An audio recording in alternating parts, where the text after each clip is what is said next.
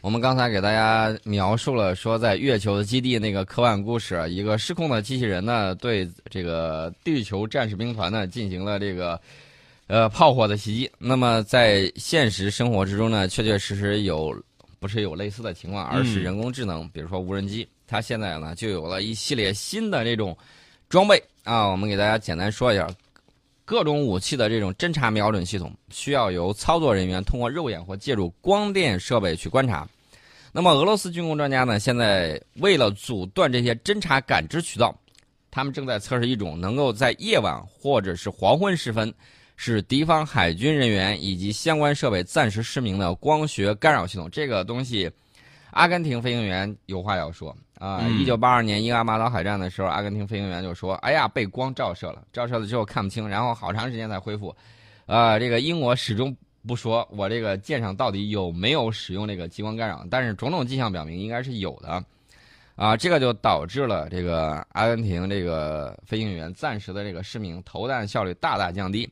这是英国当时使用的这个光学干扰系统。那么俄罗斯搞的这个呢是暂时失明，什么样的效果呢？打上去之后，它发射这个发射的那种低频闪光，不断刺激相距两千米以内的敌方人员的视神经，造成他暂时性失明或者是视觉紊乱。那么接受测试的志愿者是什么样的状态呢？被眼睛被这个闪光一照之后，马上就感觉到这个眼球前方有光斑阻挡视线啊，并且头晕恶心。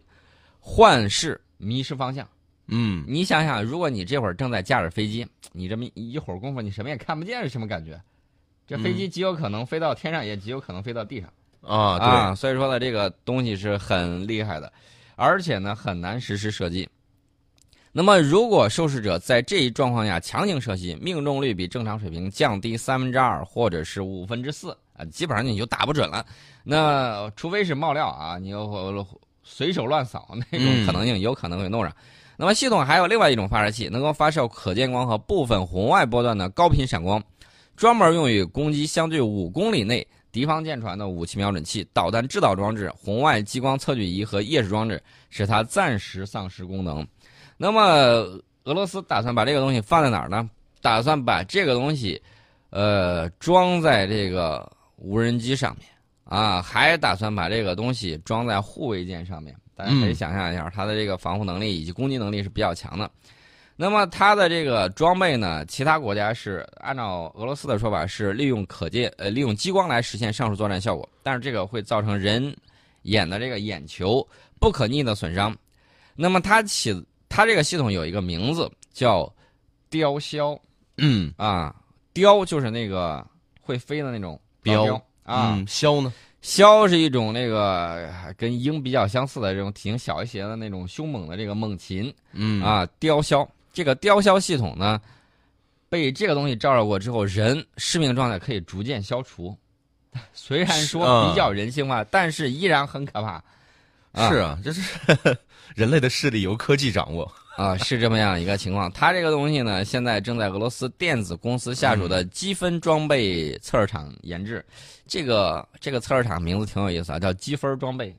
嗯，打吃鸡游戏然后拿积分嘛？这个 不靠谱啊。呃，还是这个数学里面的微积分的积分的这个意思不清楚。这个测试场呢，现在正在研制。这个系统有两台呈长方体的光发射器，并且安并列安装在一个旋转平台上。那么目前呢，研发人员正在改进这个系统的重量和尺寸、耗电量以及变焦镜头性能和发射功率，力争使它攻击敌人肉眼的有效射程能够提到高到三到四公里。而且它现在还在设计小型便携式可穿戴式的光学干扰系统，以拓展攻击领域。那么雕鸮系统呢，现在正在俄罗斯两艘护卫舰上进行测试，啊，所以说它的这个防卫能力会大大加强。你呃，如果对方的这个飞机想对它进行有效攻击的话，那不好意思，极有可能你这个飞行员会遭受到这个吊销系统的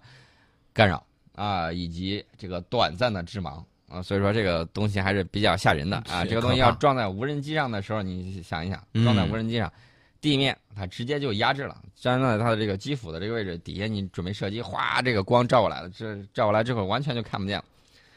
呃，这是我们提到的这个武装备啊，在不断的这种发展发展。另外一方面呢，我们也看到这个平台也在不断的这个在进步。我们说了他们很多，我们也说说我们在某些领域的重大好消息。这个好消息其实前几天大家已经看了，这个我们再拿出来说一下啊。大家还记得不记得我们的那个天津号天津号啊？天津号啊，天津，不是天津，是天津，鲸鱼的鲸。嗯天津号为我们这个古大自然的鬼斧神工嗯立下了汗马功劳。我们很多重岛的这个呃大的这个作业工程作业，嗯。就是靠这个天津号进行这个绞吸挖泥，嗯。然后呢把很多的这种海沙呀抛到这个几公里远的这个地方，嗯。然后迅速呢把这个填岛填岛造岛啊，嗯。这个填海造岛感觉非常棒。那么它的这个姊妹舰或者说升级版出现了，也就是我们亚洲最大的重型自航绞吸船“天鲲号”，啊，鲲，鲲，嗯，北冥有鱼，其名为鲲。对鲲之大，不知其几千里也，对，再大是不是要叫天蓬啊？鹏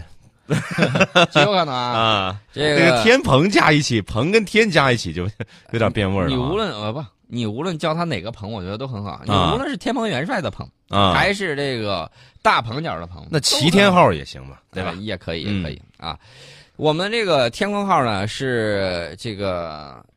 天津号的升级版，嗯。全船长度是一百四十米，宽度是二十七点八米，嗯。最大挖深三十五米，总装机功率两万五千八百四十三千瓦，设计每小时挖泥是六千立方米，绞刀额定功额定功率是六千六百千瓦。嗯，从此我们填海造岛，这个啊，这是目前世界上智能化水平最高的自航绞吸船。另外，我要强调一点，嗯。国之重器不能出口，啊，很简单的问题啊，不能出口。而且我们知道，我们嗯。周边有一些这个你远观一下可以，啊，这个虎视眈眈啊，嗯。觊觎这项利器，这个东西不能让他们有，有他们要有了之后，不知道弄出来什么幺蛾子呢？啊！嗯这个事儿我们要注意啊，这种大型的这种国之利器，千万不能这个去出口它。呃，我们接着说这个最近科技方面的这种发展，嗯，我们之前呢给大家讲到这个汽车啊，嗯新能源汽车啊，插插混的，嗯呃，混动的，包括这个纯电的啊，纯电的发展大家也看到了，这个纯电还需要有待于进一步的发展。那么纯电的时候又有很多的这种想法，比如说这个氢燃料电池。那么英国呢，最近它的这个政府还有火车制造商，希望采用氢燃料来代替英国铁路的电气化改造。在德国呢，氢动力火车已经取代了污染更大的柴油动力火车。一些火车公司认为，这些车辆最早可以在2022年在英国运行。引进氢动力火车仍然需要大量的投资，而且不会没有挑战啊！但是这可能是减少铁路碳足迹的重要一步。嗯其实我觉得你就老老实实这个实现电气化不就完了吗？目前英国的铁路大约只有三分之一实现了电气化啊，这个电气化率是比较低的啊。嗯那么在过去几年里面，几乎没有额外的这个轨道改造。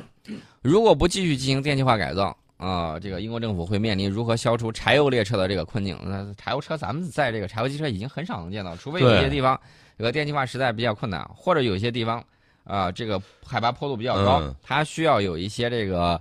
呃机车进行这个就是其前就是有些，我觉得现在有些朴素列车就是就是一极少种旅行而已，就是有的人不喜欢那么快到，我就喜欢在路上晃一晃，那么坐一个朴素列车，是吧？啊，极少能够看到这种呃，基本上我们很少能够看到对这种呃燃油的这种嗯柴油动力的这种。那么英国的这个铁路为什么电气化只有三分之一呢？这个锅应该是在撒切尔夫人身上去找啊。当时他们搞的这个，让这些国有的这个铁路啊纷纷到私人手里头，然后这个就越来越烂，越来越烂，然后把它再收回去，这个事儿又不太好办。然后就各种折腾，所以说这个铁路的这个速度电气化改造程度就慢慢慢慢慢下来了。嗯所以说呢，这个在兴高采烈修高铁的时候，又找了那么不靠谱的一个高铁供应商，日本，供应的是水帘洞式的这种高铁，对你见都没见过，嗯，没有做过，没有体验过。没有这也不敢体验呀。啊，这个事情确确实实太那个什么了啊，我们嗯就不说这个事儿了啊。这个，另外呢，我们再说一个材料科学的一个进步。这个研究人员最近搞了一个跟金属钛一样坚硬，但是重量只有金属钛四分之一到五分之一的金属木头啊，内部呢有大量的纳米级的孔洞，也就是说它是空心儿的。嗯，这个与自然结构就是自然材料类似的多孔结构呢，使它具有更高的硬度和质量比，啊，并且可注入其他材料，发挥更多的功能。金属钛大家都知道重量很轻，对，呃，这个硬度很高，经得起锤击和拉伸。那么目前呢，广泛应用在航空、医疗等行业。美国宾夕法尼亚大学机械工程与应用力学系的助理教授詹姆斯·皮库尔团队呢说，他们开发这种金属木头呢比钛更轻，而且与自然界的木头一样，具备外部有框架支撑、内部多孔的蜂窝状结构，可以更加坚硬，而且支持类似细胞内外传输能量的活动。那么研究人员呢就在英国的科学报告杂志上面报告说，这个研究团队利用直径只有几百纳米的小塑料环。作为结晶框架，并且用类似电镀技术的这个方法把镍镀到框架之上，最后呢用溶剂把这个塑料溶解，得到了这种具有框架结构的材料。这块材料在约一平方厘米的这个面积上有十亿个镍支柱，一个支柱大概十纳米宽，大概是一百个镍原子的这种宽度。那么研究人员说呢，这种框架之中注入正负电极材料，材料就有望同时充当电池使用。嗯啊，甚至还可以注入有机物，发挥生物功能。那么此前制作类似硬度的这个材料呢，这个只能做成一个跳蚤大小，而通过这种新方法制造的样品是此前样品的大概是四百倍大。那么研究团队下一步目标是把这个制造过程复制到更大尺寸的这个材料上，但是目前大规模生产材料的设备尚待开发。而且更大尺寸的时候，金属的拉伸性能呢，还有待于进一步的这种验证。呃，这个东西呢，既然能够做到比跳蚤大四百倍啊，其实也有它相应的这种应用的这种地方在。呃，这是我们看到这个新材料方面的这个发展啊。待会儿呢，我们给大家讲一个比较科幻的啊，纳米机器人进入活体癌细胞啊，帮助人类治病。我们接着跟大家聊啊，这个科技的这种发展呢，让有一些科幻的这种想法呢，变成逐渐变成现实。嗯啊，我记得小时候看那个《科幻三百六十五页》里面有一个呃治疗的这种方法啊，包括看那个啊《舒克贝塔历险记》里面也有，就是把这个纳米机器人啊，让它注射到就跟注射液一样打到这个人体之中，然后呢，它跑到指定的位置，然后清除病灶，呃，清理血管，嗯，使人们呢。这个恢复健康，那么加拿大多伦多大学研究人员呢最新开发出一种纳米机器人，呃，这个纳米机器人呢，这个能够在磁性镊子的操控之下，在活体癌细胞里面呢精准的活动，未来有望用于癌症的诊断和治疗。那么我们看看它是怎么做的。之前呢，科技人员是这么想的，他用的是这个激光来驱动这个珠子去探测活细胞。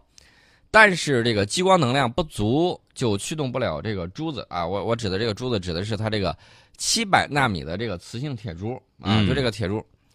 能量不足就驱动不了。那么能量足的时候，不好意思，这个激光大家知道很容易破坏细胞内的结构，嗯啊，所以说呢使用受限。那么他们现在用这个磁性镊子操控的话，新方法可以施加的力量比激光高了一个数量级。嗯啊，这个就成为有能够让它活动的这个新的这个动力源。那么，发表在新一期的美国科学机器人学杂志上面的这个论文里面就说，研究人员首先在这个显微镜的玻片四周放置了六个磁线圈，然后呢，在这个玻片上植入活体癌细胞。当研究人员把一个直径约七百纳米的磁性铁珠也放在显微镜的玻片上，铁珠呢就被癌细胞轻松地吞食进细胞膜。然后，研究人员通过计算机算法改变六个线圈的电流，以及建立三维的磁场，引导铁珠到达细胞内的指定位置。随后呢，研究人员又与这个美国和加拿大的医院合作，利用这种机器人系统，呃，精准地测量出早期和晚期的膀胱癌细胞的细胞核，在反复戳刺之后核硬化的这个程度。呃，他们就发现晚期癌细胞和早期癌细胞在形态上相似，但是晚期癌细胞的硬化反应呢不那么强烈，因此呢可以把两者，也就是说早期癌细胞和这个晚期膀胱癌细胞区分开来，这个呢就有望成为癌症诊断的一种新方法。研究人员还设想，那么把这个纳米机器人给它堵在这个肿瘤血管这个位置，嗯啊，直接把癌细胞饿死，或者是直接破坏癌细胞不给你个营养啊，对。嗯啊，把你这个输入营养的路给你堵死了，看你怎么办。那么未来呢，有望成为化疗、放疗以及免疫疗法无效的癌症患者提供一种新的疗法机器人疗法，啊，这是一种想法。其实呢，它这个纳米机器人儿说白了就是什么呢？说白了就是一个七直径七百纳米的一个磁性铁珠啊，嗯有滚动啊，可以滚动。然后呢，你通过这个三维的这个磁场进行这个操控，然后呢，可以做一些这个测试，做一些这个活动，然后呢，就可以有效的在物理层面啊，对这个癌症患者呢提供一种新的这种帮助。